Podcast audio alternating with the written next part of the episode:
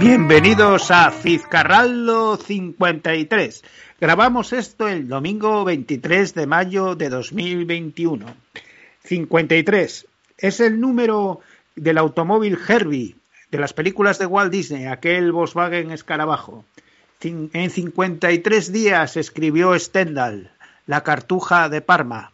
53 días es el título de la novela inacabada de George Perec, que rinde homenaje a esos 53 días en los que Stendhal escribió La Cartuja de Palma.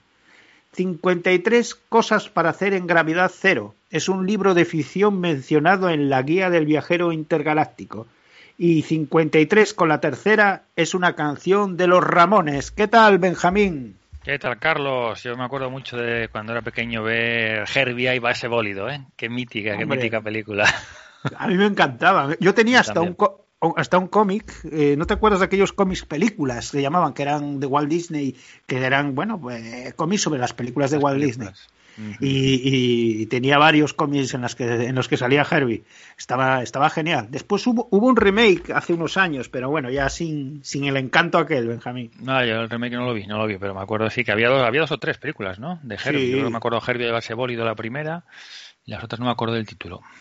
Sí, sí, que era un, un, Volkswagen, un mítico Volkswagen eh, escarabajo. Eh, escarabajo, que bueno, es uno de los coches más icónicos del, del, siglo del siglo XX. Que después, bueno, se hizo un, un, nuevo Volkswagen escarabajo que a mí la verdad ya no me ya no, no me gustaba tanto. ¿no? Y no triunfó tanto tampoco, ¿no? No se vio, no se le vio demasiado, ¿no? No, no. Ahora que los coches eh, más o menos son todos muy parecidos, en aquella época había, pues, bueno, tenían coches con personalidad, yo me acuerdo. El tiburón, incluso la Cirila, la famosa Cirila, ¿te acuerdas? Sí, bien, Dayan 6, sí, el, el, Renault 4. Sí, tenían, eran coches con, con bueno, que tenían bueno, una cierta personalidad. Ahora, bueno, ves un coche y a veces te cuesta distinguir de qué marca son, ¿no? Sí, sí, que no estoy muy al tanto de los modelos, pero sí, sí, me acuerdo mucho eso de ah, el Renault 4 y, bueno, en fin, sí, el Seat Panda, ¿no? Sí, sí. el 250, el 600. Eh, había, había todo, yo me acuerdo. También con los nombres hay que tener cuidado con los nombres de, que les ponían a los coches, ¿no? Yo me acuerdo, ahora hay un, no me acuerdo qué coche es, qué modelo es, Kona, Kona, que en gallego significa una cosa, y había uno en su época que era el Suzuki, o no, el Mitsubishi Pajero, Mitsubishi o el Suzuki Pajero. Pajero. Suzuki Pajero. Oh, sí, sí Mitsubishi Pajero, yo creo que era, eran como un 4x4, ¿no? Sí, sí, que aquello era un choteo, había con la gente, ¿no? Con el, ahí llega el pajero y tal. pero, pero bueno.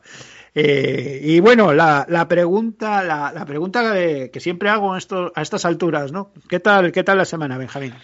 Bien, bien, aquí liado, una semana ahí de, de, trabajo y luego encima hizo muy mal tiempo esta semana aquí, pero malísimo, ¿eh? Un viento, o sea, todos los días pegando un viento tremendo, ¿no? Que parece que ya entiendo yo eso de que la, que siempre dicen, ¿no? No sé si lo escuchaste tú, que la gente que vive en lugares con mucho viento ah. tiene más propensión a, a, perder la cabeza, ¿no? Sí, pues aquí sí, sí. toda la semana azotando, tenemos muchos árboles aquí al lado de casa y ¡fua, fa, fa! mucho viento y, y, lluvia de esta que arrecia, nada, muy mal tiempo. A ver si va mejorando un poco porque bueno, ya, ya es hora, ¿no? Sí, lo del viento, lo del viento es mítico. Yo me, me recuerdo mucho algunas temporadas, algunas vacaciones que hemos estado en, en Lanzarote. Allí el viento es, es tremendo, ¿eh? No hay nada que, no hay ningún tipo de, de árboles ni nada que te lo, o sea, te da una sensación. Y lo que comentabas, de lo del viento y la locura, ¿no? De, todavía se dice, ¿no? Darle, eh, darle un siroco, ¿no? O darle un siroco que es como, como que, que le dio un, una ventada, una ventada también. Eh, hablaba mucho de la, de la zona donde, donde nació Dalí, Dalí, que es una, una zona con mucho loco. Porque sí, que sopla el, el, mal de la tramontana, ¿no? Ese viento eh, que viene ahí de una especie de, de, viento ahí por, por esa zona de Cataluña que, que, que, bueno, la gente que enloquece, entre comillas, mucho. No sé si tiene eso algo que ver con, con la actualidad política de la zona. No sé, hay una cosa que se llama, yo estoy leyendo un poco, hay, una, hay un síndrome que se llama meteosensibles o un, ah. un, tipo de que puede ser meteosensible, que eres ahí como muy sensible a, a los, eh, a la, a los, eh, accidentes meteorológicos, ¿no? Lluvia, viento, etcétera. Bueno, te puede, te puede, te pueden afectar bastante, vamos. Bueno, el, hay fenómenos, o sea, que tienen su explicación. Yo, por ejemplo, leí que mucha gente que dice que cuando llueve, por ejemplo, que se deprime, ¿no? Y decían que es algo atávico, que cuando empezábamos en nuestros albores como raza, cuando llovía o había mal tiempo, no se podía cazar. Entonces, eh, para reservar energías, eh, entrábamos en una especie de letargo, de así, esa especie, digamos, entre comillas, de presión, porque no íbamos a tener proteína para alimentarnos ni nada. Entonces, durante esos periodos en los que no se podía cazar por el mal tiempo, la inclemencia, pues bueno, eh, teníamos esa especie de, no digamos depresión, pero sí letargo. Entonces, eso ha quedado un poco ahí. Bueno, puede ser, puede ser, sí, sí. Esas, esas cosas. No hay que olvidar que en el fondo seguimos siendo animales, unos más que otros, ¿no? Pues sí, sí. En fin, que a ver, a ver, ahí qué tal el tiempo hizo. Aquí, bueno, empiezan las mañanas, aquí en Gijón siempre hay la mismo. Unas mañanas de sol con el verano y se van a la, a la pifia a las 3, 4 de la tarde, empiezan a irse un poco a, a fastidiarse el tema, ¿no? Y, bueno, pero bueno, yo tengo unas ganas si de sol. Ya, si lo conoces ya, hay que aprovecharlo, ¿no? sí, sí, aquí hay que nada más ves un poco de sol salir porque eso sabes que, no va a durar mucho. es, es, bastante efímero. Pero bueno, ya se empieza a atisbar el verano y necesito, yo necesito este año, necesito verano, necesito primero que me vacunen, pero después verano y, yo creo que todos, todos necesitamos un poco de estar ahí al aire libre un poco, ¿no? Que nos dé el sol. Yo hay un momento yo parezco para Iniesta, yo parezco Iniesta ya. yo, yo hay un momento que es eh, crucial porque además es un momento que yo marco y no hay marcha atrás, que es el, cuando decido poner el pantalón corto. Yo el pantalón corto a veces me ha adelantado y después ha venido mal tiempo, pero yo asumo, asumo las consecuencias. Ya no, no hay, no, regreso a, no, no, dice que viene mal tiempo y empieza yo, por eso estoy, estoy esperando para ver cuándo, cuándo es el día de, de, puesta de corto. En vez de puesta de largo, puesta de corto. Yo llevo un año y medio de pantalón corto, aquí en casa, vamos. La vida en pantalones cortos. Bueno, es, es, es, una actitud, ¿no? Yo también, eh, ahora lo que he comprado los últimos años es mucha mucha camisa estampada, tipo hawaiana y tal, porque tienes un mal día, te pones una camisa de esas y parece que no es, no es broma, ¿eh? Te sientes como, bueno, eh, es más difícil sentirse mal con una camisa con muchos colores, la verdad. Hawaiana, unas gafas de sol y oye, ahí... Sí, ahí, ahí ya, ya, ya es otra cosa. Bueno, Benja, y Empezamos, empezamos con la selección musical. Hoy algo especial, ¿no, Benjamín? Sí, sí, sí, hombre. Esta semana nos eh, falleció Franco Battiato, ¿no? Que yo creo que todos le tenemos, eh, la gente sobre todo de nuestra generación, le tenemos mucho cariño, ¿no? Porque, bueno, apareció ahí en aquellos años 80, ¿no? Finales de los 80, estas canciones, verlo en la tele, ¿no? Fue un, fue un shock, ¿no? Con estas, con estas canciones, estas letras y, bueno, pues yo creo que yo he seguido bastante su carrera, he escuchado sus discos eh, clásicos, han ido cambiando mis canciones favoritas suyas con el tiempo, ¿no? Yo, y, nada, bueno, pues yo creo que se merece que le rindamos le rindamos un homenaje. Yo creo que ahora mis últimas canciones, mis canciones favoritas durante los últimos años de él, sobre todo han sido Bandera Blanca y Perspectiva Nevsky, que las, las escucho, las escucho, las escucho habitualmente, vamos. Eh, pero para homenajearlo hoy voy a poner, eh, voy a poner una canción que también, también me encanta y que ponemos aquí en casa bastante cuando tenemos alguna sesión de música, música bailable, que es Currucucú Paloma, ¿no? Es su versión en español, es una versión eh, libre de él, él se, inspira en, que escuchó, escuchó Currucucú Paloma de, de Caetano Veloso, la versión de Caetano Veloso, le, le, le, gustó mucho y aquí, bueno, pues hace un típico, el típico popurrí. Este, esta canción es del disco La Voce del Padrone, que él ahí empezó, en los 70 empezó más con la música progresiva y luego fue, bueno, pues cambiando bastante de estilos, influenciándose por, por, eh, por, por, por muchas músicas orientales de un lado de otro. Pero aquí esta etapa fue un poco una etapa más, más pop suya y entonces aquí vemos el popurrí este que genera él, que mete versión, mete otras canciones por el medio de su canción, es ahí como una especie de, mashup, ¿no? Que, que, que, se, que se diría, que se diría ahora. Y, y, nada, así que vamos, vamos con Currucucu Paloma y su versión en, en castellano.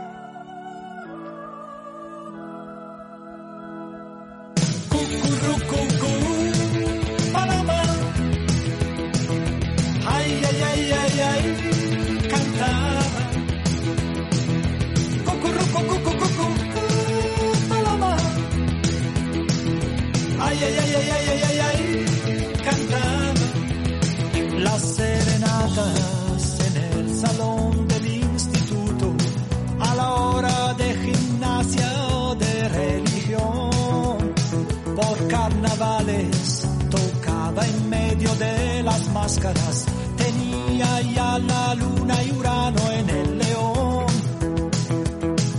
El mar en un bolsillo, burbujas al trasluz, en cuanto te marchaste lejos, me faltó la luz. El mundo es gris, es gris y azul.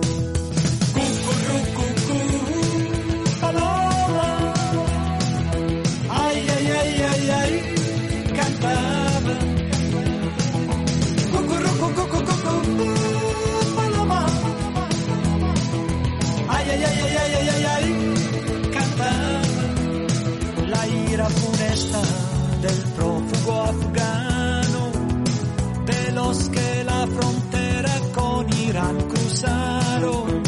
Cántame, oh diva, sobre el piel roja americano, la gesta erótica de la India piel de luna.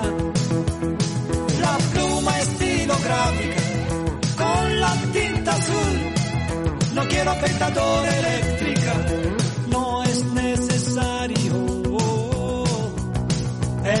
es gris, es gris y azul.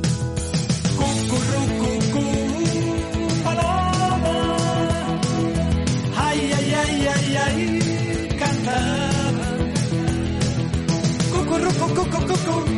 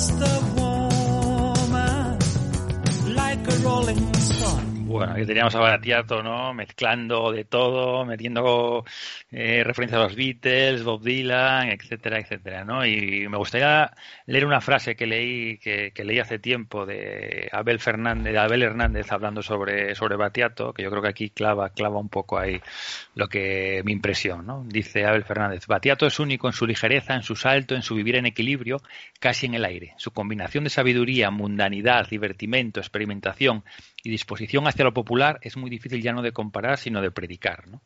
Yo creo que ese, ese, ese, esa mezcla un poco de, de, de, de, de filosofía, de lo popular, etcétera, vamos, es un maestro Batiato, ¿no? Es, es además de, de, un gran músico, un, un, poeta. Decía el otro día en especie de obituario, homenaje a Manuel, Manuel Vilas en el país, ¿no? Que lo reivindicaba como, como poeta, ¿no, Benjamín? Sí, sí, sí, sí, hombre, tiene muchísimas canciones tan llenas de poesía. Yo quería aprovechar que la canción eh, que acabas de poner, como muchas de Batiato, habla de gente que cruza fronteras y, y de refugiados. Eh, bueno, pues dar esta, esta cosa que se hizo un poco viral esta semana de gracias a Luna, a esta chica de la Cruz Roja que, que bueno, abrazó a este, a este hombre, a este que, bueno, que, que que me, me, conmovió mucho esa escena y después ver lo que ocurrió en redes que encima me, me, me enervó bastante, Benjamín. Sí, sí, sí. Algo no seguí, pero no, no de forma directa, vamos. Sí. Eh, bueno, pues seguimos. Voy a leer un, un, pequeño texto para presentar la siguiente canción. Eh, los derviches danzan en la dirección del giro de las estrellas y los planetas. Para ellos el movimiento es la esencia de la vida. A medida que aumenta su velocidad, llegan a dar 30 giros por minuto, van desplegando sus brazos, la palma de la mano derecha vuelta hacia arriba, el cielo, la vida, la ascensión, la palma de la mano izquierda hacia abajo, la muerte, la tierra, como si una mano recogiera la gracia divina y la otra la derramara sobre el mundo. Ataviados con un sombrero color tierra, que llaman psique, que simboliza la, la lápida mortoria del ego, un manto largo y negro, jirka, que representa su tumba, y la toga blanca, tenure, que los envuelve en cada giro. Los derviches actúan como auténticos ejes de transmisión de energía desde ellos hacia el universo y desde el universo hacia ellos. Recogen la baraca del cielo, barajá, bendición divina, y la ensuflan a la tierra para distribuirla a los demás. Franco Battiato, Boglio Berti.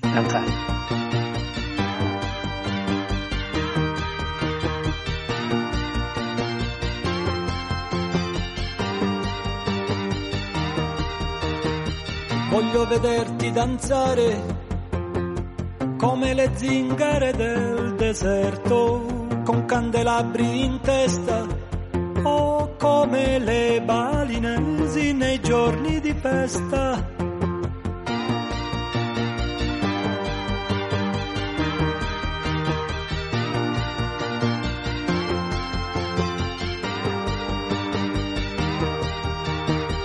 Voglio vederti danzare come i dervisci turno che girano sulle spine dorsali o al suono di cavigliere del catacali.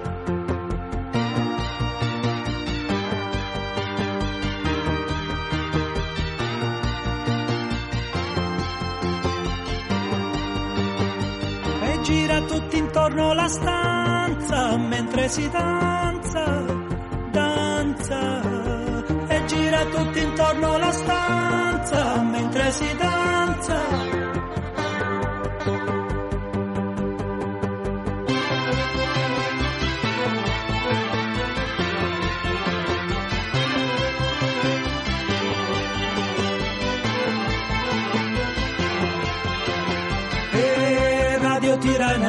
Trasmette musiche balcaniche mentre danzatori bulgari a piedi nudi sui bracieri ardenti. Nell'Irlanda del Nord, nelle balere estive, coppie di anziani che ballano al ritmo di sette ottavi.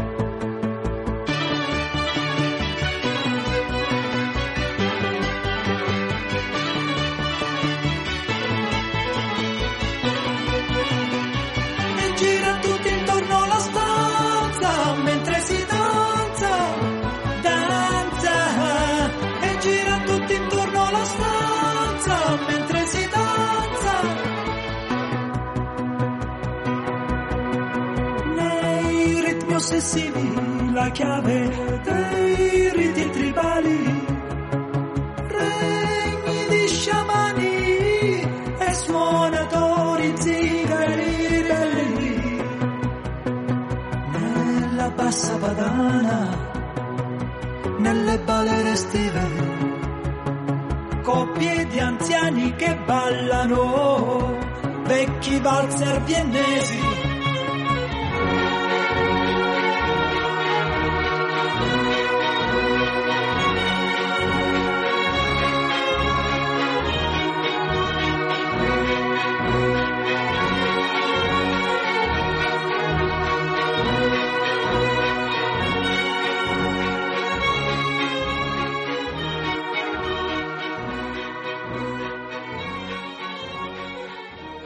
Bien suena Branco Battiato en italiano también, ¿eh? Hombre. Eh, siempre seguirá con nosotros Franco Battiato, Benjamín. Sí, sí. ¿Por, por, por dónde seguimos? Pues mira, vamos a, nos vamos a Suecia. Nos vamos a Suecia. Vamos, voy a poner una canción de una banda que se llama First Aid Kit, eh, kit de primeros auxilios. Eh, está formada por dos hermanas, las hermanas Soderberg, yo, Johanna y Clara. Eh, es una banda folk, ¿no? Folk, pop folk, pero bueno, acaban de sacar un disco ahora que, que me ha eh, que me ha que, vamos, me ha sorprendido y me ha interesado bastante. Es eh, Who by Fire, es un disco de un concierto homenaje que hicieron en 2007 a Leonard Cohen. Hicieron un concierto homenaje con algunos eh, artistas suecos y bueno, es un, es un disco grabado eso en, dos, en 2017 el directo, pero publicado publicado ahora hace un par de semanas y vamos, eh, versionean en ese concierto pues eh, los clásicos de Cohen, ¿no? Susan, Who by Fire Everybody Knows, eh, Chelsea Hotel, Famous Blue Raincoat, muchísimas canciones y, y la versionean muy, muy, muy bien, ¿no? Pero eh, voy a poner una canción de ellas que no está, que, no es una versión de Leonard Cohen, una canción de ellas del disco, de su disco anterior, que se titulaba Ruins, disco del, del 2018, una canción que me gusta mucho, muy melódica, me gusta sobre todo mucho hasta que la parte, la parte primera, que es más, eh, más folk, pero vamos, eh, una canción a mi entender muy, muy chula. Eh, to Live Alive se titula. Así que vamos con First Aid Kit, To Live Alive.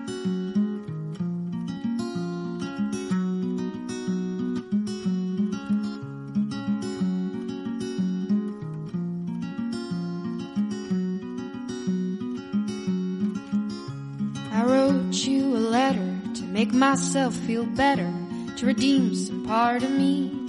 Thought I had lost and we were lost cause long before we fell apart. Cause honey, I was too eager and you were too smart. Yet I look for you in these empty rooms. You're a phone call away. I'm on the interstate and I've been drinking cheap wine just to pass the time. I'm falling behind and it doesn't matter who you are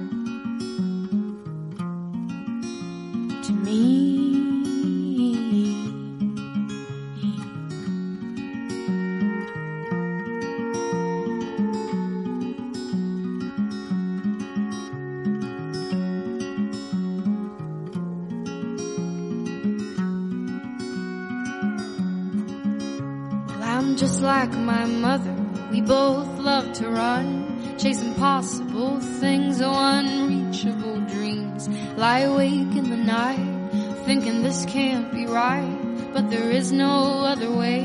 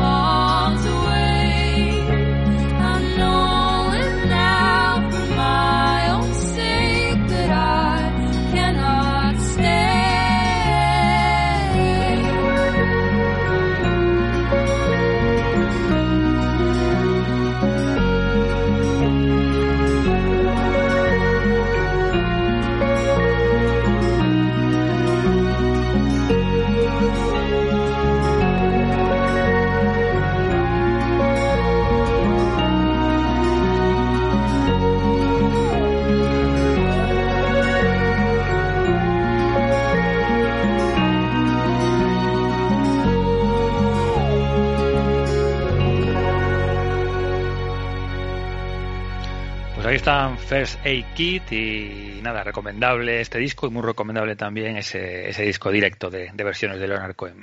La verdad es que suena, suena fenomenal, ¿no, Benjamín? Sí, son muy especialistas en esas melodías de voz, las dos hermanas, ¿no? Construir melodías bastante, bastante chulas y luego con las dos voces jugar con ellas. ¿no? La verdad es que se agradece, se agradece eso, una canción ideal para escuchar en la mañana de domingo, Benjamín.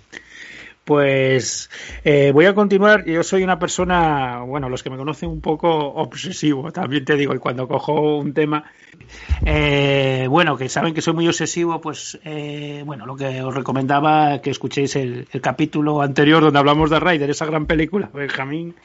Y sobre he estado todo leyendo Verde Rider, sobre todo Verde Rider. ¿no? sí, sí. Sí, eh, y recomendaros el, libro Adiós al caballo de, de Ulrich Raulf. Eh, leyendo un poco sobre el tema, hay una fecha marcada que habla un poco del declinar del caballo en, la guerra, ¿no? el uso del, del, caballo en la guerra, que es el 1 de septiembre de 1939, cuando Alemania invadió Polonia. El enfrentamiento ese día, los panzers alemanes eh, los polacos eh, les intentaron hacer frente o no tenían otra cosa con que hacerle frente que con, que su caballería. La última carga de la caballería polaca eh, contra los Panzer, una lucha como os podéis imaginar bastante bastante desigual. Aún así, eh, la caballería aguantó unas horas, unas horas el envite de los carros alemanes, incluso durante unos sí unas horas los los los tanques alemanes retrocedieron, tuvieron que retroceder. Ese fue el, último canto del cisne, ¿no? De esa, del caballo, del caballo en, en la guerra. Entonces quería rendir homenaje a, a todos estos caballos históricos y de leyenda, empezando por algunos, yo que sé, el Rocinante, Babieca, que no era, no era un caballo, era, era una yegua, Pegaso, Pegaso, que nació de la sangre derramada de Medusa, de Marengo, que era el caballo de Napoleón, de Bucéfalo, de Incitatus, que fue cónsul, de Bosser, el caballo de la rebelión en la granja, que trabajó más fuerte que ninguno hasta la estonación, que arrastró las pesadas piedras para construir el molino, que cuando fue viejo fue vendido sin ningún miramiento para hacer con él cola, y con el dinero de esa venta los cerdos compraron whisky, los caballos que se pierden en la niebla en los cuentos de Carver, eh, los caballos sin nombre de, eh, que cantan el grupo América, a los caballos desbocados de Mishima, a los de Patti Smith, a todos esos caballos eh, va esta canción, Horses, de Bonnie Price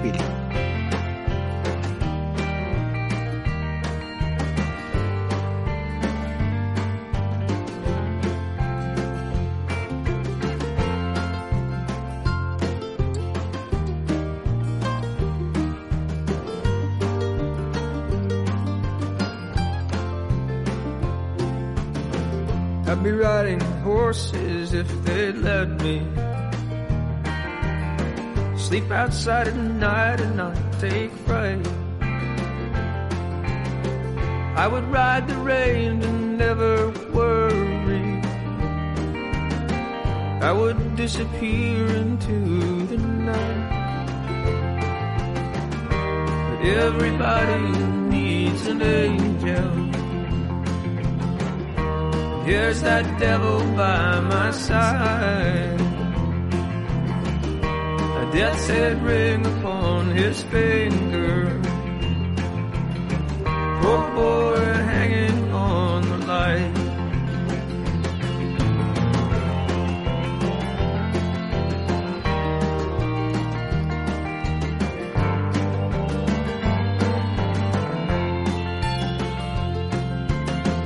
They'll be drawing straws inside the courtroom.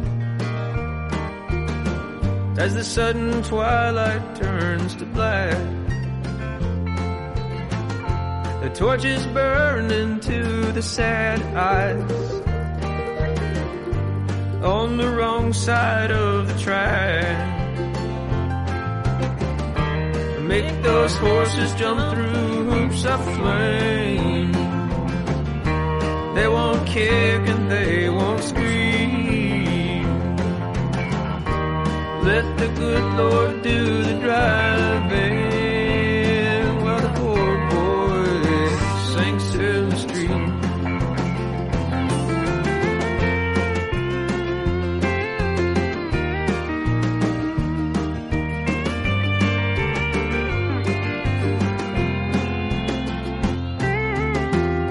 Well, I can smell the campfires burning. I'll go out walking on my own. By day and night, the world keeps turning. Frightened people hiding in their homes. Everybody needs an angel. But here's that devil by my side. Death's head ring upon his finger. Poor boy hanging on the line. And everybody needs an angel. Here's that devil by my side. A death's head ring upon his finger.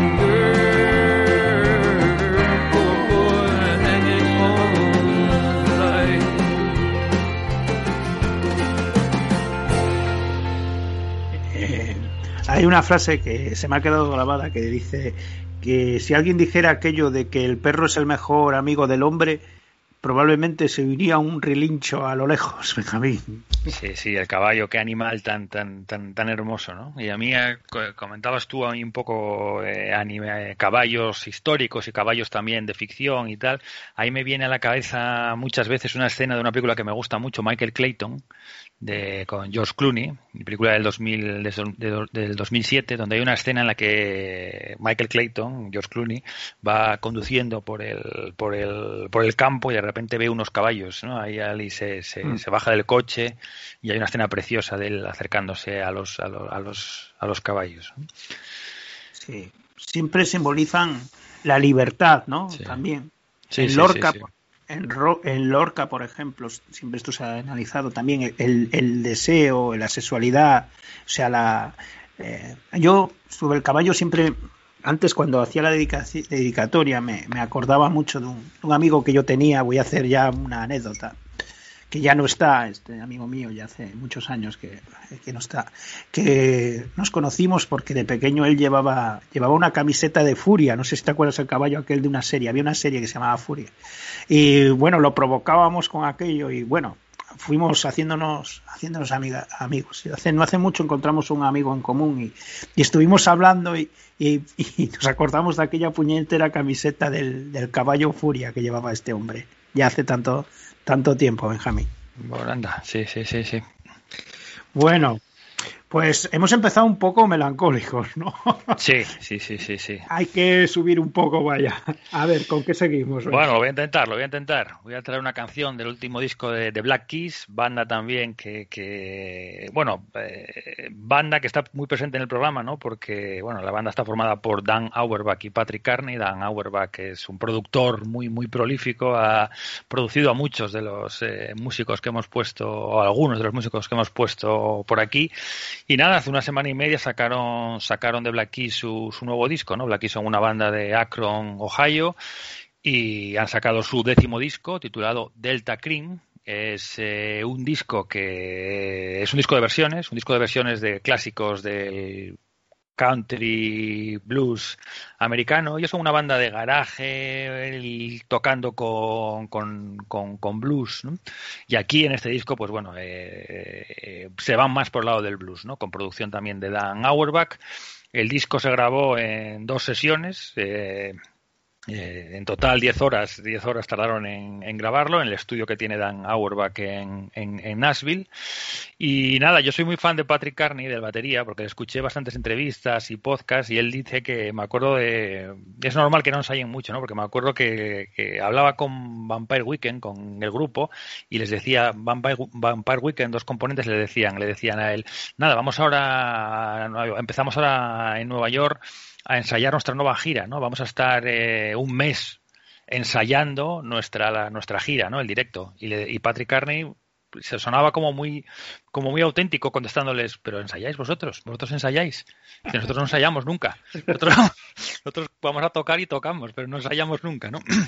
Entonces yo creo que también ese, ese, esa, esa aproximación a la música le, le, le da también cierta cierta autenticidad, ¿no? Así que vamos con vamos con una de las canciones de, de, este, de este disco, con la canción del, incluida en el bonus track, Crawling King Snake, que es eh, una canción de John Lee Hooker. Tiene una versión larga en el disco, tiene una versión de 6 minutos y aquí vamos a poner la edit version, que es la versión de 3 minutos 52, que es la que está más orientada un poco a que sea radiada.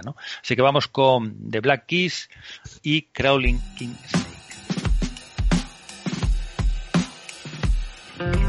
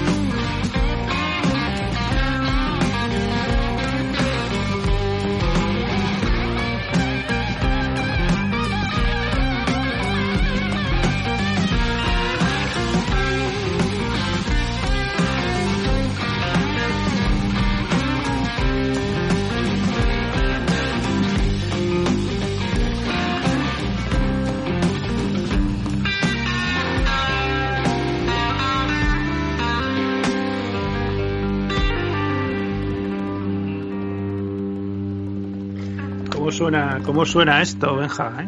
Sí, sí, aquí les, eh, bueno, están, potencian un poco el lado blues, ¿no? Esas guitarras pesadas ahí sureñas, ¿no?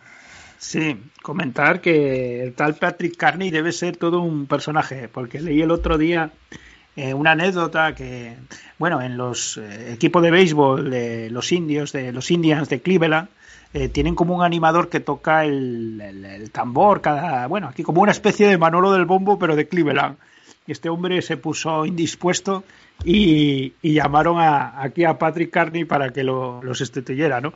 Y hay por ahí unos vídeos donde se le ve él muy feliz ahí tocando el, el tambor y cuando acabó le preguntaron cómo había sido la experiencia y dice, Buah, estoy súper contento, es mi primer bolo en un año y pico. o, sea, o sea que... Patrick Carney es una leyenda, es una leyenda, es buenísimo. Sí, sí, está ahí con el tambor, ahí cada vez que, que iban a, a lanzar los Indians, el hombre. Pues muy bien, muy bien. La verdad es que suenan fantásticos estos Black, Black Keys siempre.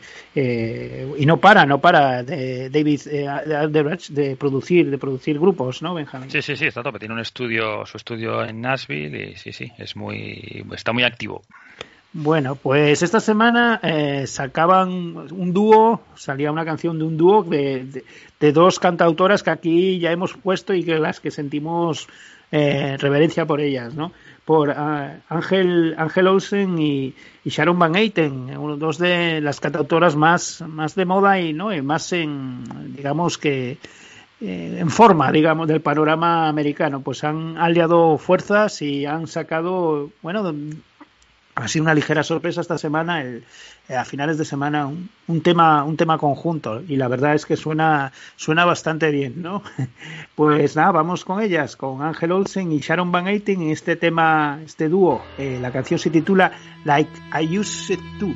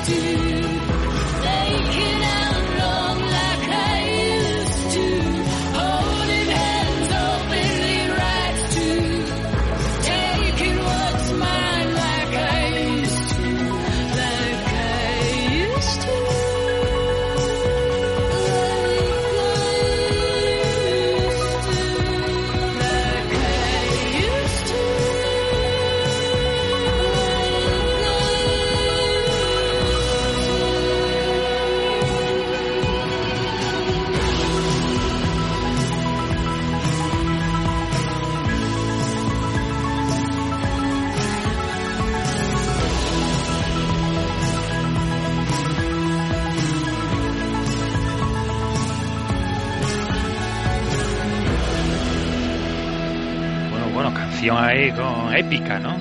Sí, la verdad es que suena bien. A veces estos dúos de estelares tienen un poco de coge el dinero y corre, ¿no? Pero esto se ve que hay que hay implicación, ¿no? Eh, sí, sí, Sharon Van Etten ahí con esas, cuando sube ahí con esa voz eh, que tiene potente, ¿no? Me recuerda un poco, me recuerda un poco a incluso a Bonnie Tyler, ¿no? En el, Cuando sube, sube ahí, nada, épica, épica y decir que bueno que la canción suena más a Sharon Van Etten porque la, la, composición es suya y fue ella la que le propuso a Ángel Olsen colaborar que viene que está producida por, por John Congleton uno de los productores también más más activos ¿no? de, del panorama musical actual pues la verdad es que suena bien Benja ¿no?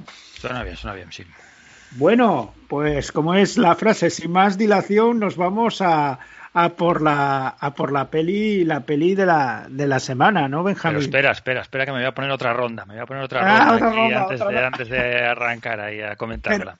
Pero, no pases del 0,5 porque pasan cosas. ¿Cuándo pasa uno de 0,5? Estoy midiendo, estoy midiendo aquí el nivel de alcohol en sangre y voy bien de momento. Tienes el alcoholímetro a mano y tal. Sí, sí, siempre, siempre. Ah, bueno, decir que lo del alcoholímetro, hace unos años tuvieron la idea de poner un alcoholímetro en la ruta de los vinos en un bar y la gente iba allí a probar cuánto podía llegar a marcar por arriba, ¿no, Benjamín? Sí, no me acuerdo de ese hecho, pero vamos, no me extraña. No me sí, extraña sí, no, lo, lo, pusieron ahí y los chavales iban, bueno, no, teóricamente era para, para prevenir, coger el coche y tal, pero se convirtió en una competición a ver quién, ¿Quién por sacaba? Una tabla, por una tabla y al lado con los nombres o de, los que más habían alcanzado, ¿no? Sí, yo, bueno, hay, hay muchas anécdotas al respecto que, que omitiré, omitiré por el bien de los implicados, Benjamín. Sí, sí, vamos a dejar, vamos a correr un tupido velo y vamos a comentar la película. Bueno, sin más dilación, pues estamos hablando de, de otra ronda, no de round. El título original, Drum, de, de Thomas Winterberg, de 2000, 2020, una película la verdad que, que, ha arrasado allí también por donde ha ido en en, con muchos premios hasta ganar el Oscar a la mejor película extranjera, incluso le ha valido al director eh, la nominación como mejor director, Thomas Winterberg, ¿no, Benjamín? Sí, sí, sí, sí, ganó lo que comentas, ¿no? Mejor película extranjera y él fue nominado a mejor director, sí.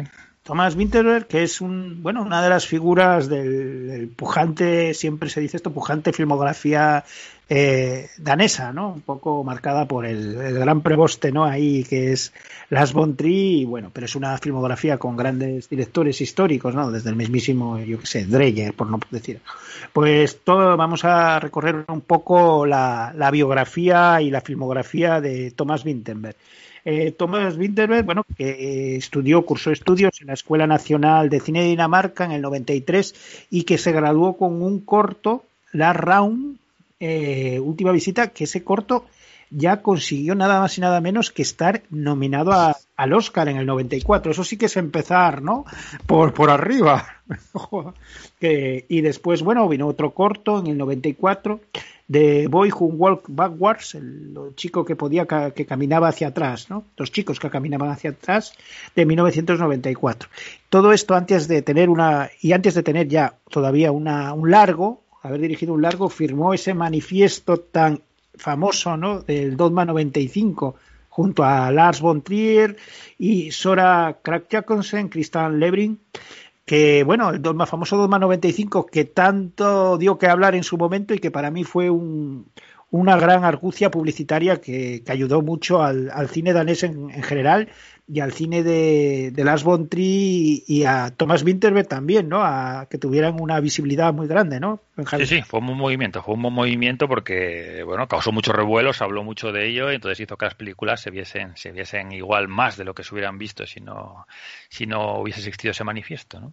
Sí, y bueno, y dejaron fuera ya después de todo lo que sería el boom publicitario, quedaron algunas películas que yo creo que están, que son realmente películas muy importantes. Eh, él debuta por fin, después de todo esto, hace su primera película que se llama Héroes, eh, de Biggest Heroes, eh, danés de Storenhelte, en 1996. Pero bueno, la película que lo va a poner en el mapa y por la que lo conocimos todos es la, la famosa Festen, ¿no? Celebración que vimos aquí en el del año 98, que entraba ya, cumplía aquella serie de reglas del famoso Dogma 95 que es para mí es un bueno una película una joya no es también empezar ya que tu segunda película sea una película tan importante cuando eres tan joven ¿eh, Benjamín Sí, sí, sí, sí, no, pero sí, es una película muy buena que, que, que impactó mucho en aquella época, ¿no? Esas revelaciones familiares, etcétera, y la forma en la que se hacen, ¿no? Es curioso porque esta película, eh, una de las normas que había en el famoso Doma 95 es que no podía venir firmada por el director. E incluso cuando la buscas en IMDb no aparece como obra de Thomas Vinterberg, no aparece con, director. Pero bueno, fue él el que se llevó una serie de premios, entre ellos la, la película el, ganó el premio del jurado en el Festival de Cannes de, Cannes de 1998. Y junto a Los Idiotas, eh, que es quizás, bueno, la, son las películas más, más importantes que dio aquel, aquel movimiento. Eh, eh, cuatro años después tardaría en dirigir, en 2002, dirige Todo es por amor, que es eh, una, una película apocalíptica de ciencia ficción, ya cuenta con actores bastante potentes como Joaquín Phoenix, Sean Penn, eh, es una película ya en inglés, pero bueno, que fue un batacazo, ¿no? Esta película no, no funcionó, yo, no, yo por lo menos no la he visto, no sé si la has visto tú, no, Benjamín. No, no, no. Y, y, en 2005 eh, va a poner en imágenes un guion de, de su colega, camarada Lars von Trier, querida Wendy, que es un, una película de un grupo de jóvenes marginales estadounidense, bueno, que crean un club secreto que se basa en el pacifismo, bueno, etcétera, etcétera, que bueno, también fue un batacazo, la verdad, la película no, no funcionó ni de público ni de, ni de crítica. Y bueno, ya empezaba la gente a decir que bueno, que... Eh, que esto el típico director joven que empieza muy bien pero que a lo largo del tiempo pues su carrera va, va a empezar a declinar ¿no? en 2010 eh, dirige Submarino una cinta sobre dos hermanos marcados por una infancia en un hogar disfuncional y la cinta bueno fue seleccionada para el festival de Berlín de aquel año de 2000 de 2010 y bueno ahí cuando la la, la, digamos que la carrera parecía un poco lo que comentábamos, estancada y un poco declinando. En 2012 pues va a venir otra gran película, La caza de Hunt, ¿no? que es seleccionada para el Festival de Cannes para competir por la Palma, Palma de Oro y que le va a valer eh, una nominación a los Oscars como mejor película extranjera. Eh, una gran peli esta, La caza, ¿no, Benjamín? Sí, sí, yo esta película la, la, vi, me parece, para a mí de las que de las que vi, me parece su mejor película, vamos, me parece, a mí me gusta todavía más que, que Celebración, incluso, vamos, el cómo plasma ese ese esa atmósfera en ese pueblo, ese, ese hombre, ¿no? Por lo que, por lo que, por lo que pasa, me parece que está muy, muy bien, muy inquietante, vamos. Es una película que va a compartir mucho eh, parte del elenco con esta que vamos a, a comentar, a comentar hoy, ¿no? Eh, son, eh, con ella comparte aparte de un ambiente entre comillas masculino también, ¿no? Que van a tener las, las dos películas. Sí, está Matt Mikkelsen también, ¿no? De, de actor sí. y protagonista. Sí, y, y, el otro que ahora no me acuerdo que también es un gran actor un gran actor danés el Thomas Bolarsen Thomas Bolarsen que sí que lo, lo, vemos muchas veces en bueno estaba creo que también en celebración y, y, lo vemos muchas veces en alguna serie nórdica también también está el, el, hombre este. Y en 2000 y ahora va a hacer un par de películas en 2015 y 2018 que él define como encargos no que un poco eh, necesitaba eso liberarse un poco de capitanear tu propio proyecto y bueno de dedicarse solo a dirigir un poco. Y son, son en 2015 Lejos del mundanal ruido que es una adaptación de una novela de Thomas Hardy con Carey Mulligan eh, Matías Schonartz y, y Mike Michelsin bueno, que es, yo es una película que, que, no he, que no he visto, la verdad. Yo tampoco, pero la voy a ver. ¿eh? No sabía que era de él. Sí que sí que, me, sí que la veo por ahí presente en plataformas, etcétera, pero no sabía no sabía que era que era de Winterberg, pero sabiendo que es de Winterberg, yo creo que la, la veré la veré en breve, vamos. Sí, él define una entrevista que leí yo que bueno que esta tanto esta como la siguiente que que es el curso, que, eh, como unas películas, bueno, de encargo, pero que, que, bueno, que se necesitaba esa liberación, ¿no? Que es muy duro llevar un proyecto propio y todo es lo que eso implica, y rodaba, rodadas fuera, fuera de Dinamarca y todo esto. Pues eso, es que a mí me gusta él, me gusta bastante él en su faceta de director, ¿no? De, sí. Me gusta, usa mucho la cámara en mano, etcétera, cámara muy cerca y me gusta bastante cómo dirige, o sea que sí, sí, tengo ganas de verla de, un, eh, tengo ganas de verlo a él en una película de época, ¿no? Como director, que es la de Lejos del mundo al ruido, ¿no? Y en 2018 pues viene otra que es esta Kurz, ¿no? que es curiosamente es un director con dos películas de submarino, ¿no? eh, que es una la película sobre el desastre del submarino Kurz, eh, aquel hecho tan fatídico y dramático que ocurrió en el año en el año 2000. Y nada, eh, y después la verdad es que no tiene tampoco para llevar el tiempo que lleva, que empezó muy joven, no lleva tampoco mucha filmografía y ahora en, en 2020 pues pues esta, esta película, Another, Another Wrong, ¿no, Benjamín? Sí, sí. Es, bueno, que es bueno decir que es un, un que ha sido multipremiado y bueno, en, en, distintos festivales y que bueno, ahora tiene el Oscar, porque con esta película ganó el Oscar, eh, también tiene premio BAFTA, la mejor película en idioma no inglés, bueno, etcétera, etcétera, un amplio, un amplio bagaje de premios. Decir que la película viene dedicada a su hija Ida, que falleció durante antes del rodaje, justo antes del rodaje, y que bueno, fue uno de los momentos más emotivos de la ceremonia de entrega de Oscars cuando al, salió a recoger el, el, premio por esta película y, y, se lo dedicó a, bueno, habló de eso, de la pérdida de, de su hija, de su hija Ida. Sí, que él dice también que esa, que esa pérdida que, que, que, que cambió un poco la película, porque dice que, la, que, la, que, su idea original era hacer una celebración del alcohol basada en, en que muchos hechos históricos hubieran sido diferentes eh, si no hubiese si no estuviese el alcohol uh -huh. por el medio, ¿no? Y yo no sé si la película sería un poco más eh, negativa en, eh, antes, pero lo que dice es que siguiendo un poco la tragedia eh, intentó darle un giro a la película un poco más positivo, ¿no? Un poco más de afirmar, afirmar, afirmar la vida.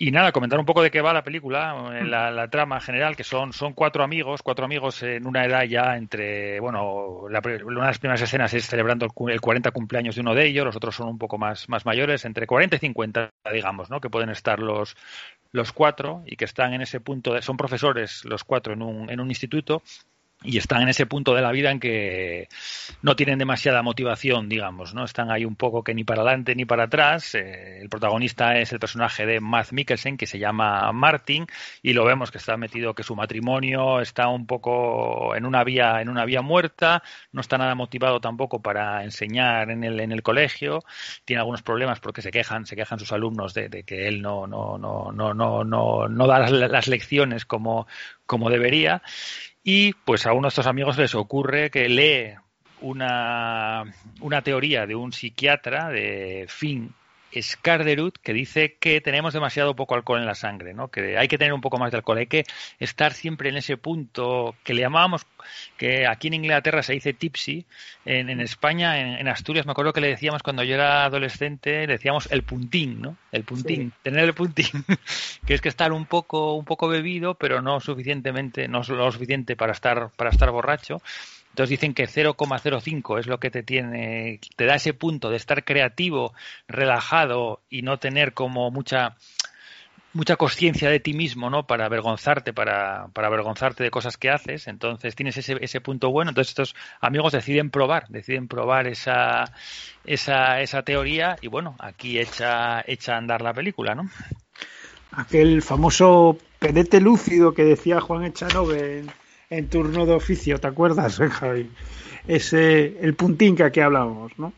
Eh, bueno, es una, una película eh, curiosa, ¿no? Yo creo que es una película que eso, que habla de la crisis de la, de la mediana edad, ¿no? Ese momento en, además en el mundo masculino digamos de alguna manera no está un poco como hablábamos de la caza, con la que repite muchos actores, es un mundo, el mundo que vamos a ver es un mundo masculino, de eh, ahora que estamos todo con el tema de la mujer, pero bueno, esto es una película eh, muy, muy, muy en eso, en el, en, y habla un poco eso, en la edad, en la edad madura, ¿no? Que en, en ese momento en que en la vida en la que estás atrapado ya en una inercia y es y quizás está ya dibujado un poco lo que va a ser tu vida y, y sientes a veces la sensación de estar atrapado y, y, haber caído ya también en unas inercias que, que ¿no? estar viviéndola en plan modo eh, piloto automático, ¿no, Benjamín?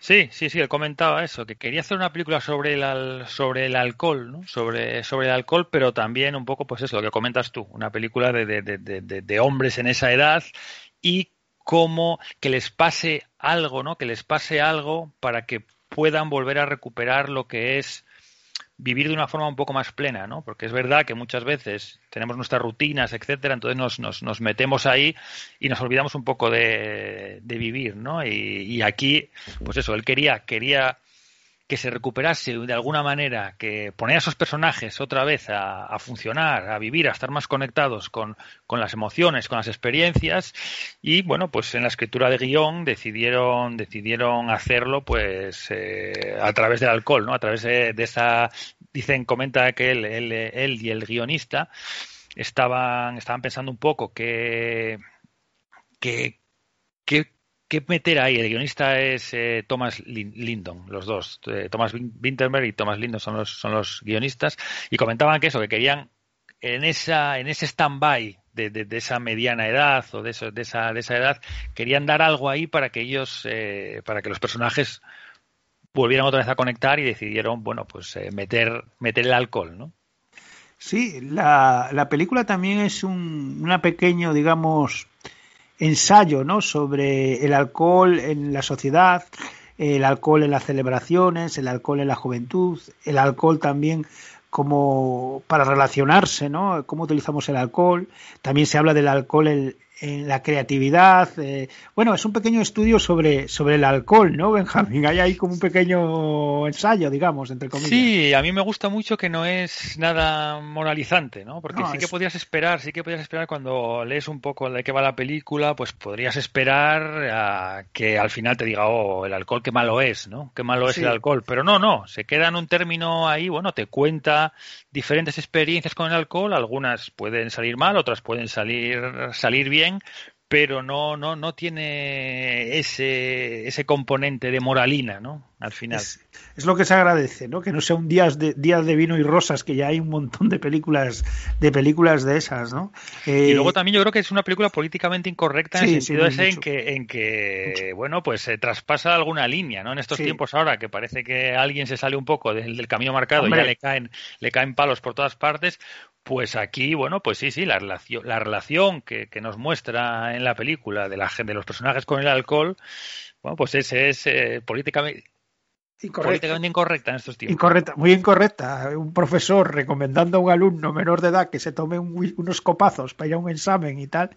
Eh, eso no, no, hoy en día, bueno. Además es que, te, es, es que tens, cuando estás viéndola uno se tensa, ¿no? Cuando ve sí. esa escena, uno está, está, está viéndola y de repente dice, no, no, no pero ¿qué hace? No, a mí no una... recomiendes eso. ¿no? A mí es una película que a pesar de ser danesa, a mí me parece como muy de espíritu mediterráneo, ¿no? De vive la vida, disfruta de los placeres de la vida, de un buen vino, de la compañía de tus amigos, de... Eh, me pareció eso, es curioso, ¿no? Porque es, bueno, es una película danesa, pero parece hasta por parece que es un verano que es buen no Benjamín no viva la vida sí, yo, sí. Yo, yo, yo, sí que me, me, encontré en ese en ese eh, eh, en ese cuando estaba viendo la estaba, pues claro, dices tú, Winterberg, danesa, drama, tal, sí. estaba metido ahí en ese drama, pero a, a partir, eh, a, a, medida que iba viéndola, me estaba dando, me estaba descolocando, me estaba descolocando porque digo, bueno, esto no, a ver, esta, esto no es drama, estas partes no son tan dramáticas, estaba pensando como que iba a pasar algo muy, muy dramático, que pasa,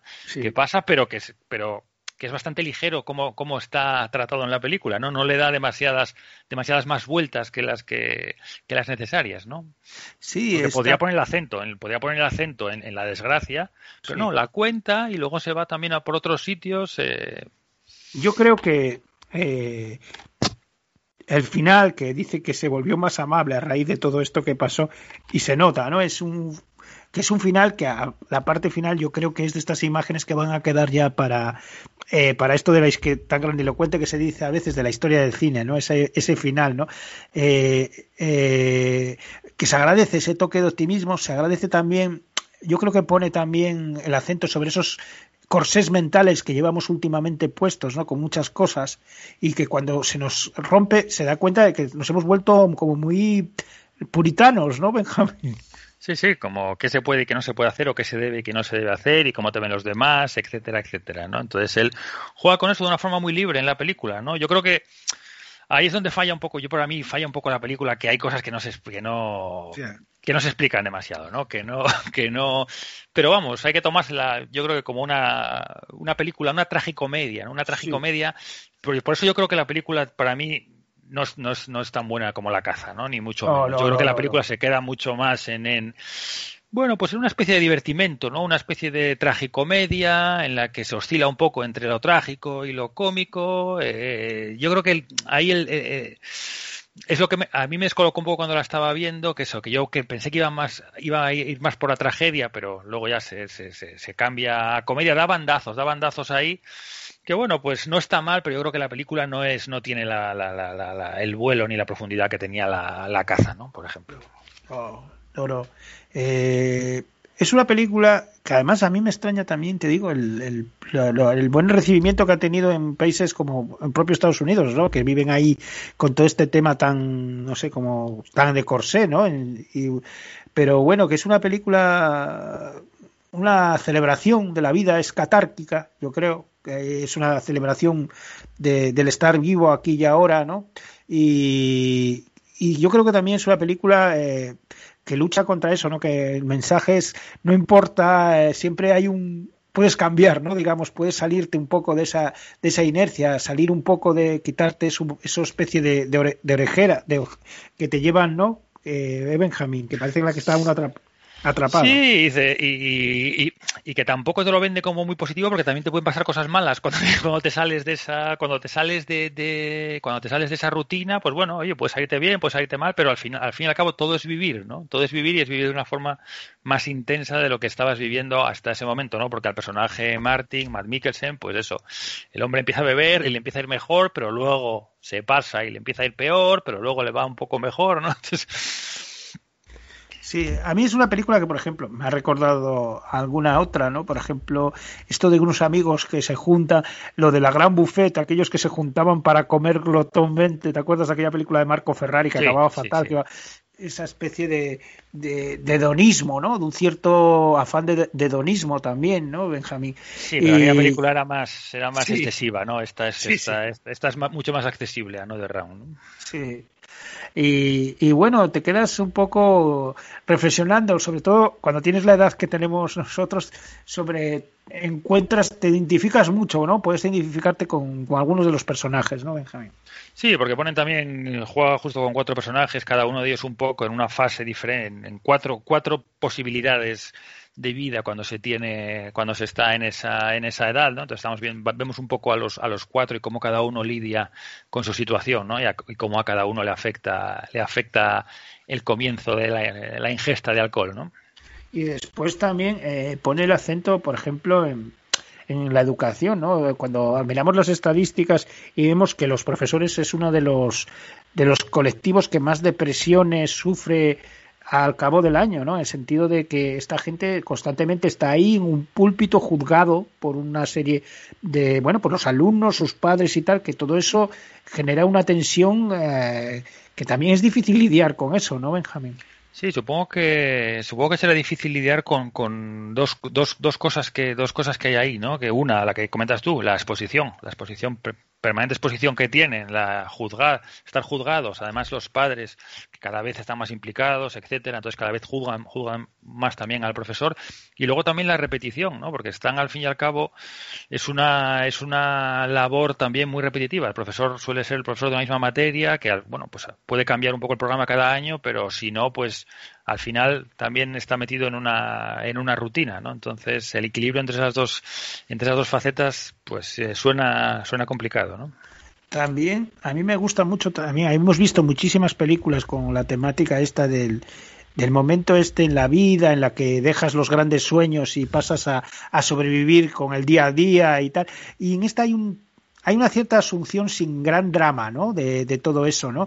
Y te tomas unas copas, sales un poco, eh, huye un poco del gran melodrama y todo eso en la película en general, el tono de la película, aunque ocurre, como tú dices, cosas ah, trágicas, eh, huye un poco de todo ese, de recrearse en ese, en ese melodrama, ¿no, Benjamín? Sí, exacto, es una película ligera, es una película ligera en el sentido que te va, contra, te va contraponiendo, ¿no? Cosas que pueden pasar negativas a cosas que pueden pasar positivas y como los personajes, pues bueno, van, van lidiando como pueden con, con, con lo que les va surgiendo, ¿no?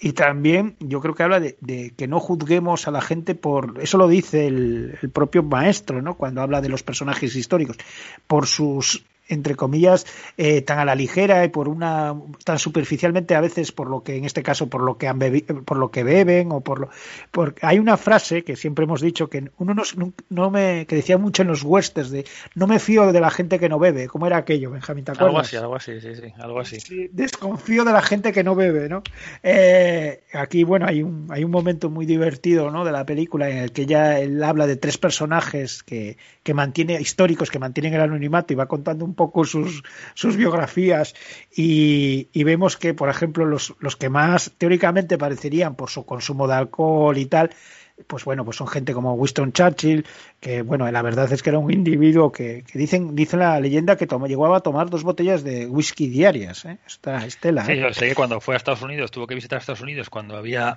ley seca en Estados Unidos y le hizo que el médico le, prescri le prescribiese que él tenía que tomar alcohol todos los días, ¿no? Para, para poder después, tomarlo en Estados Unidos. Y después hay gente, Hitler, por ejemplo, que era astemio, o quiero decir que, que, hace un poco, un poco eso, ¿no? Eso es un debate que ha habido a lo largo de la historia de la, de la cultura, de la utilización de, de ya no del alcohol, ¿no? De, de otros estimulantes para, para, potenciar la creatividad, etcétera. Eso es un viejo como la vida, ¿no, Benjamín? Sí. Sí, sí, sí, sí. Sí, él comenta, yo creo que en la gestación de la película está muy presente Churchill, ¿no? Porque él comenta en algunas entrevistas que qué hubiera pasado, qué decisiones tomó Churchill durante la guerra o antes, etcétera, para si no hubiera bebido, ¿no? Que a lo mejor el alcohol le desinhibió le desinhibió para, para tomar decisiones que de otra forma a lo mejor no se hubiera, no se hubiera atrevido. Y también Hemingway habla bastante de, Hemingway, de que como en, en, la película hay, unas, hay una escena en la que describen cómo se hace un cóctel, lo describen con mucho, con mucho detalle, toda la, toda la rutina, todos los elementos, toda la, un poco esa ceremonia de preparar un cóctel y dice que eso, que lo leyó en Hemingway en sus libros, que Hemingway pues se tira una página escribiendo cómo se hace una bebida, etcétera, etcétera. Entonces le interesó para dar, para dar un poco más, más aspecto, aspecto real, porque lo que, la, lo que en la película está muy bien también es ellos borrachos, ¿no? Ellos borrachos y bebiendo, que yo creo que no es fácil, no es fácil porque la película está rodada en un eh, como, como suele hacerlo Wittenberg en un, en un, en un tono muy realista digamos no muy muy pegado a los personajes etcétera y, y, se ve se ve muy bien no esas escenas de ir emborrachándose etcétera y dice que eso que lo tuvieron que entrenar mucho que lo tuvieron que entrenar mucho que tuvieron que estuvieron una semana eh, intentando ver cómo podían cómo podían eh, estar borrachos en, eh, o, o, estar en ese límite de estar borrachos y no estar borrachos. Él dice que los ojos, los ojos son muy importantes, ¿no? Y Matt Mikkelsen era como muy, era como muy reacio a, a, entrar ahí, pero dice que lo filmaron, que lo filmaron dando como clase normal y dando como clase un poco bebido. Y, y, y, luego cuando lo vio Matt Mikkelsen dice, joder, pues sí que es verdad que es muy diferente, ¿no? Eh, Vintenberg deja, yo estuve escuchando una, una conversación que tuvieron Paolo Sorrentino y Vintenberg a raíz de esta película y Sorrentino le pregunta que si se emborracharon cuando estaban rodándola, ¿no? Que si, que si estaban bebiendo los actores cuando estaban rodándola. Y Wittenberg dice que lo deja ahí un poco, lo deja un poco en el, el, dice que no, dice que se emborracharon antes, eh, preparando un poco y tal, pero que no puede ser emborrachar a los actores cuando están rodando, porque, bueno, en fin, eso debe ser ilegal, debe ser ilegal, ¿no? O sea, no puedes decirles que se emborrachen, ellos se emborracharán si quieren y tal, pero, dice que luego todo el mundo tiene sus cosas que hacer después de rodar, ir a su casa, conducir y tal, pero lo deja, no lo vi, no le vi yo contestar de una forma demasiado, dice, no sé lo que harían, ¿no? Dice, no sé lo que hace cada uno, no sé lo que hace en su tráiler y tal, no sé lo que harían, pero eh, quiso, quiso, quiso, quiso decir la respuesta, bueno, pues normal que es que no, pero la dejó un poco abierta, vamos es, es, es, es complicado, ¿no? Es ese equilibrio que, que es una quimera realmente lo que buscan, ¿no? Ese equilibrio que, que todos sabemos, ¿no? La gente que, que, es imposible de mantener, ¿no? Durante mucho tiempo. Ese, eh, hablamos a lo largo de la historia, por ejemplo, de la literatura, ¿no? Hablábamos de, por ejemplo, de, de los famosos gramos de cocaína que se tomaba el personaje de Sherlock Holmes o el propio Conan Doyle, ¿no? Ese mantener durante Freud, durante muchos años, eh, mantuvo pues una, una, dieta, digamos, una muy medida, ¿no? De ese, de tomarlo entre comillas como una dosis medicinal. Es, es muy difícil mantener ese, ese equilibrio, ¿no, Benjamín? Claro, claro, es muy difícil, sí. Hay que ser muy disciplinado, tener una, una forma de ser que sea poco dada a las adicciones, porque es, es muy fácil pasarse, ¿no? Es lo que suele pasar cuando, sí, cuando ¿eh? se. Yo hay una, se me ha quedado eh, una anécdota que contaba de uno de los grandes artistas, entre comillas, de, del mundo, bueno, con el rollo etílico, digamos, que es Charles Bukowski, ¿no? En, en París, con Villalonga, nuestro querido Villalonga, que estaba en todos los araos, eh, había quedado con él, él estuvo en, en, en, ese programa tan famoso Apóstrofes, me parece que estuvo Bukowski, y entonces quedó después para, para entrevistarlo, Villalonga. Y estaba hablando con él, muy amable y tal, en la barra, estaba bebiendo Bukowski y, y, fue al baño, ¿no? Y volvió y, y, empezó a hablar con él y Bukowski ya no se acordaba de, de, de, lo que había hablado, empezaba otra vez la conversación como de nuevo. Quiero decir que a veces también es ese, ese, ese otro lado, ¿no? También, Benjamín, de ese lado un poco que es muy difícil mantener el equilibrio, ¿no? Que hay un precio, que eso también está en la película, en cierta manera, a pagar, ¿no? Sí, sí, en la película se ve que uno de los personajes, pues bueno, sufre las, sufre las, las, las consecuencias, ¿no? Todos sufren las consecuencias en cierta, en cierta medida, pero hay un personaje que las sufre, que las sufre, las sufre mucho más, vamos. Eh, comentar también que, que él, él, él, habla un poco de que el guion, que quería que estuviese un poco borracho el guion también, ¿no? Que se moviese y tal, y luego está, está lo del baile, ¿no? Que él dice que en la película bailan bastante, cuando beben un poco se ponen a bailar, y dice que el baile es ese momento, cuando quieres bailar es cuando, es, normalmente es cuando estás feliz, ¿no? Un, sim, un signo de que estás feliz es querer, querer bailar, ¿no? Y juega también mucho eh, con Matt Mikkelsen, con el personaje, que, que está al principio lo vemos muy, muy, muy, en, o sea, casi inmóvil, ¿no? Casi paralizado completamente en su vida, ¿no? Que no puede casi ni hablar en clase ni con su mujer. Y, y, durante toda la película le van diciendo, los amigos van bailando, van bailando y le van diciendo a él que, que baile, que baile, que baile. Y al final, bueno, pues es la ruptura esa final, ¿no? La ruptura esa final de la liberación, la liberación del personaje, un poco, pues haber perdido con ese proceso que ha vivido durante la película, pues ha perdido ciertos miedos y como que se libera, que se libera la vida, ¿no? Hay, un, hay varios momentos en la película que tiene como un ritmo de, de musical, ¿no? Ciertas escenas que casi parecen un poco musical, ¿no, Benjamín? Sí, sí, está muy, muy los bailes están muy, muy coreografiados, muy ¿no? Los bailes que tienen, bailan, bailan, empiezan a moverse, bailan, bailan muy bien, ¿no? También hay una película, la contraposición, ellos están en constante contacto con la juventud, ¿no?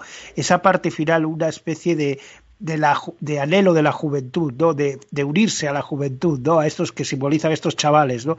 Que están empezando a la vida y ellos están un poco ya de vuelta y se funden con ellos, ¿no? Eso también está en la, en la peli, ¿no? Esa, sí. de, ese agarrar, aferrarse al tiempo eh, que va quedando, ¿no? El, aprovechar el momento, ¿no, Benjamín? Aprovechar el momento, sí, sí. Yo creo que es la película un poco lo que nos, lo que nos, lo que nos cuenta o nos quiere contar Winterberg, ¿no? Y luego en la, en la lección, en el examen ese del, del, del chaval joven también, sí. pues él habla de la lección que, que, lo que le preguntan es sobre Kierkegaard y él cuenta un poco, cuenta la filosofía de Kierkegaard, eh, que también está metida un poco en el, en, el, en, el, en el punto de la película, que es perdonarse a uno mismo, ¿no? Fallar, poder fallar, ¿no? Tú puedes fallar y no y hay que aceptarlo, ¿no? Hay que, hay que vivir sobre la premisa de que de que se puede de que se puede fallar no porque muchas veces uno se queda paralizado casi por no fallar no por no a ver si voy a a ver si con ese miedo a hacer las cosas mal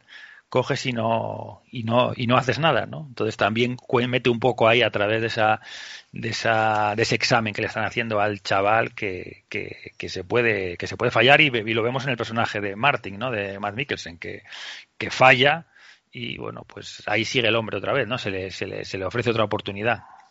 Hay un, un, momento, yo creo que hay un mensaje ahí que es, creo que, que somos demasiado duros con nosotros mismos, ¿no, Benjamín?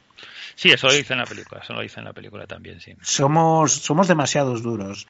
Eh, somos humanos, eh, lo que tú comentas, ¿no? Lo que comentaba, eh, acertaremos muchas veces, eh, yerraremos otras, eh, y, y, bueno, hay que asumirse un poco, ¿no? También, ¿no, Benjamín? Eh, también hay una parte, cuando le da de beber a este chico, hay un momento en el que, que esto todo lo hemos bebido, en el que eres un adulto, ¿no? Eh, tomas alcohol, ya eres un adulto, ¿no?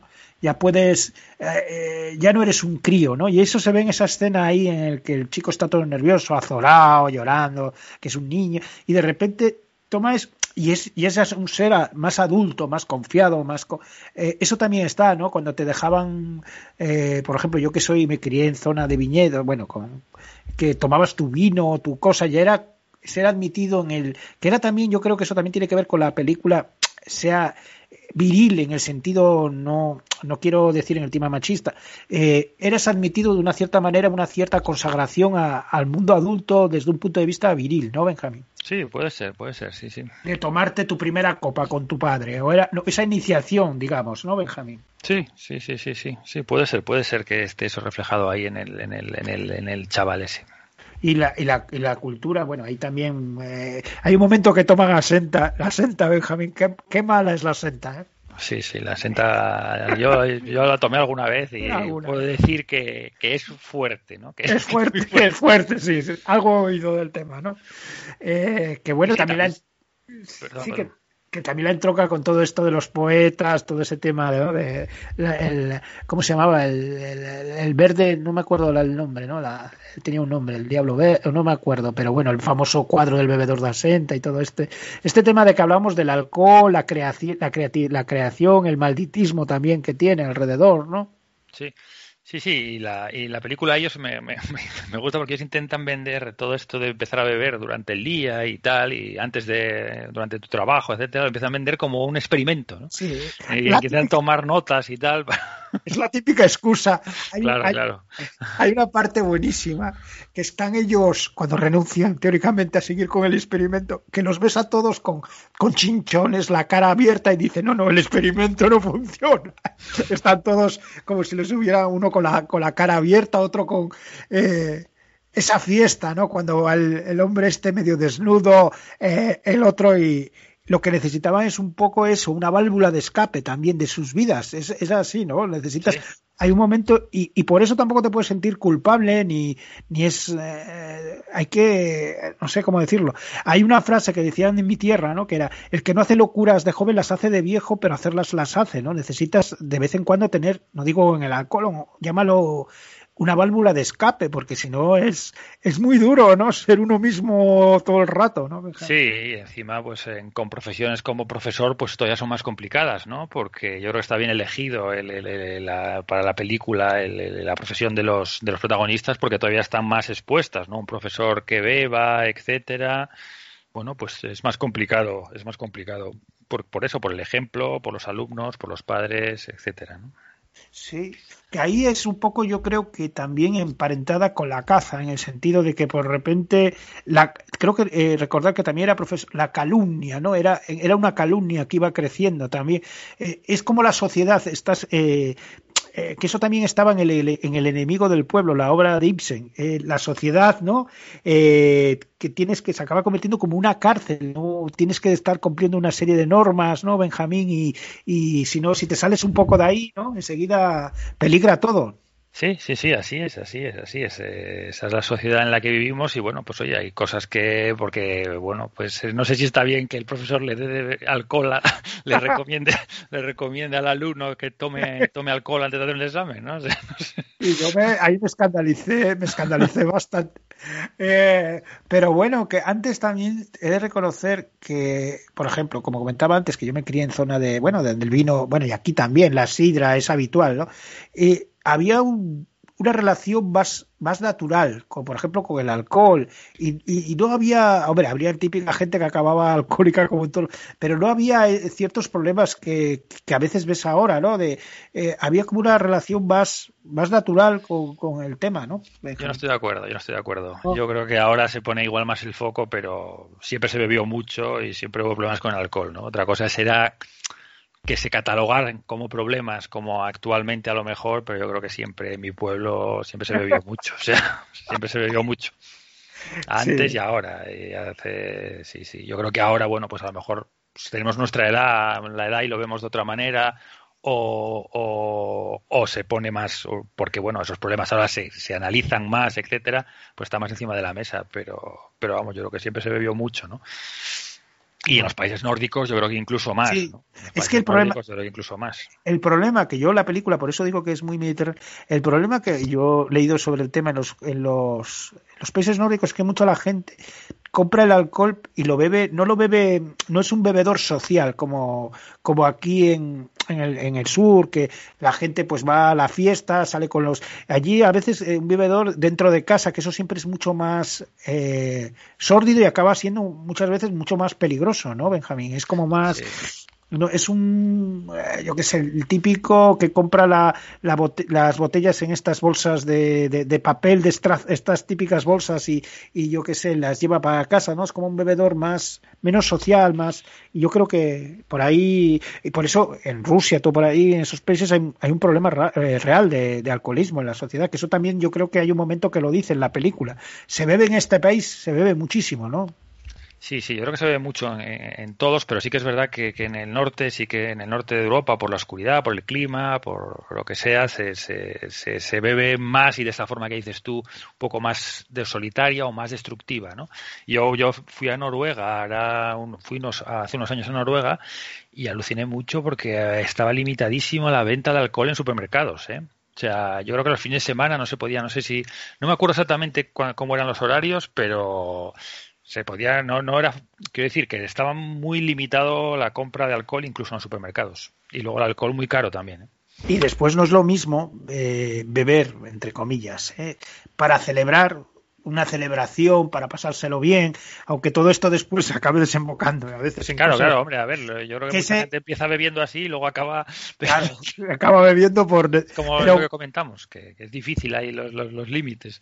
Los límites es, pero bueno, también eh, a ver, también eh, en, una responsabilidad de del adulto también, ¿no? Quiero decir, cuando eh, también es, es, eso, también hay, hay un poco que se habla también, se habla un poco de eso, ¿no? De que no somos niños, que no es lo mismo que lo de la pandemia, ni mucho menos, porque en la pandemia estás poniendo en riesgo a terceros, bueno, y en el alcohol también, si coges un coche, etcétera, pero bueno.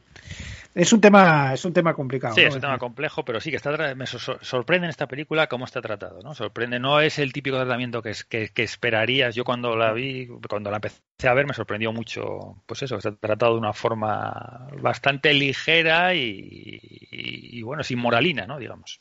Y dicen que quería hacer el remake eh, Leonardo DiCaprio. Eh, sí, yo la, ver... sí, sí. Eso yo, la verdad, yo la verdad es que no sé, eh, Hollywood esto lo, lo, limaría un poco bastante. Aunque le haya dado un Oscar, yo creo, no, no me imagino a, a, Leonardo DiCaprio dando alcohol a sus alumnos ahí en una película mainstream para que para estimularlos y que después no le pase nada a DiCaprio, o sea, que le caiga encima. No, Benjamín. No.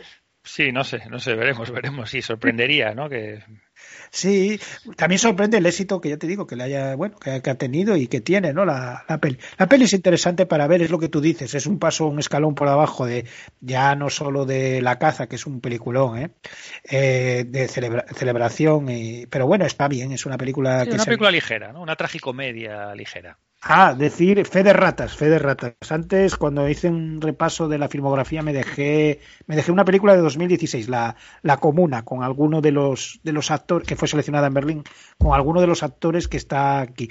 Que se nota que estos actores están mucho de trabajar juntos, también se nota, porque esa confianza que esa, es, eh, que, que, se ve, ¿no? Que, que, tienen y que esa química que tienen ellos solo se puede conseguir si detrás de las cámaras hay, yo creo que un, un cierto colegueo, ¿no, Benjamín? Sí, sí, sí, comentar un poco los actores están fenomenal, ¿eh? a mí están fenomenal y hablar un poco de Matt Mikkelsen, ¿no? Que actor sí. que con esa cara, con esa cara, con ese físico que tiene, parece que está destinado a hacer malos de James Bond o gente extraordinaria, ¿no? Como el personaje este de Bajala Rising en la Ah, mítica película de Winding, Winding Reg, pero que es tan buen actor, yo creo que es tan buen actor que nos ha demostrado que también puede hacer con, a pesar de tener esa cara, también puede hacer de gente normal, ¿no? Que de gente y a mí me sorprendió mucho eh, cuando porque eso lo había visto en Casino Royale de, de, de, de, de- de al villano de James Bond, ¿no? Y lo había visto en Bajada Rising, en tal, en todas esas, pero de repente el tipo demuestra que es tan buen actor que también puede hacer de gente normal y te lo crees, ¿no? Por cierto, ahora que dices de Valhalla Rising, que yo fue la, la peli donde lo descubrí, la verdad es que es un película que Nicolas Winding Refn creo que tiene nueva nueva peli, me parece. O sea que tengo muchas ganas de, de, de vol- de volver a verla, ¿no? De volver a ver a, a este hombre que lleva ya un tiempo, yo creo que sin rodar. Hizo una serie de televisión, ¿no? hizo una serie de televisión, me acuerdo.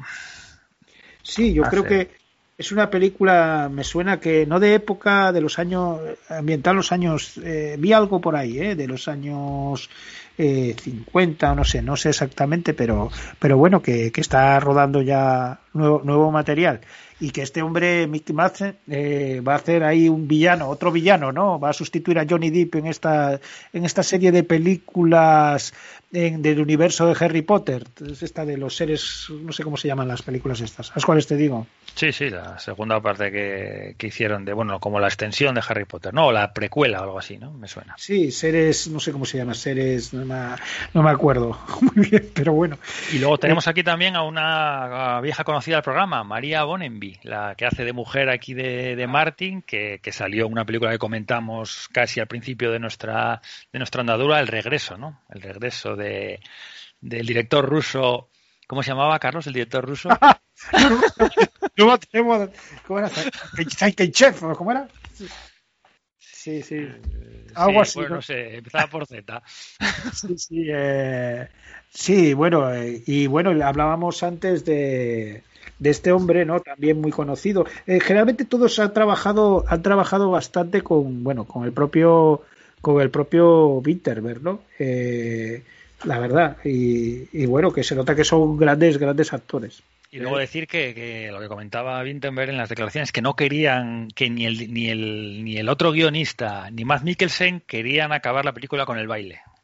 Decían que era demasiado increíble, que tal, y, y bueno, Winterberg como que les convenció que, oye, que era una celebración de la vida, que alegría, ¿no? Que vivir y tal, y al final pues convenció tanto al guionista como a, como a Matt Mikkelsen para que la película acabase con esa escena de baile y Matt Mikkelsen pues tiene fue, fue, era- fue bailarín antes de actor fue bailarín 10 años antes de antes de actor y bueno pues Y aquí lo nota. vemos Aquí lo y se vemos, nota sí. y se nota decir también que bueno ya que estamos hablando un poco de los de los actores que de Thomas Bolarsen que la gente que, que le gusten los, los thrillers en filming hay un, una serie de él que está bastante bien que es La ruta del dinero y la recomiendo aquí. Están creo que están tres temporadas en filming. Yo vi las dos primeras y es muy recomendable. Es un actor además muy conocido danés habitual con Thomas Winterberg, que bueno, está en Celebración, está en La Caza, está bueno, en varias en varias películas. Es un actor muy prolijo, con muchos muchas series, pero bueno, recomiendo esta especialmente,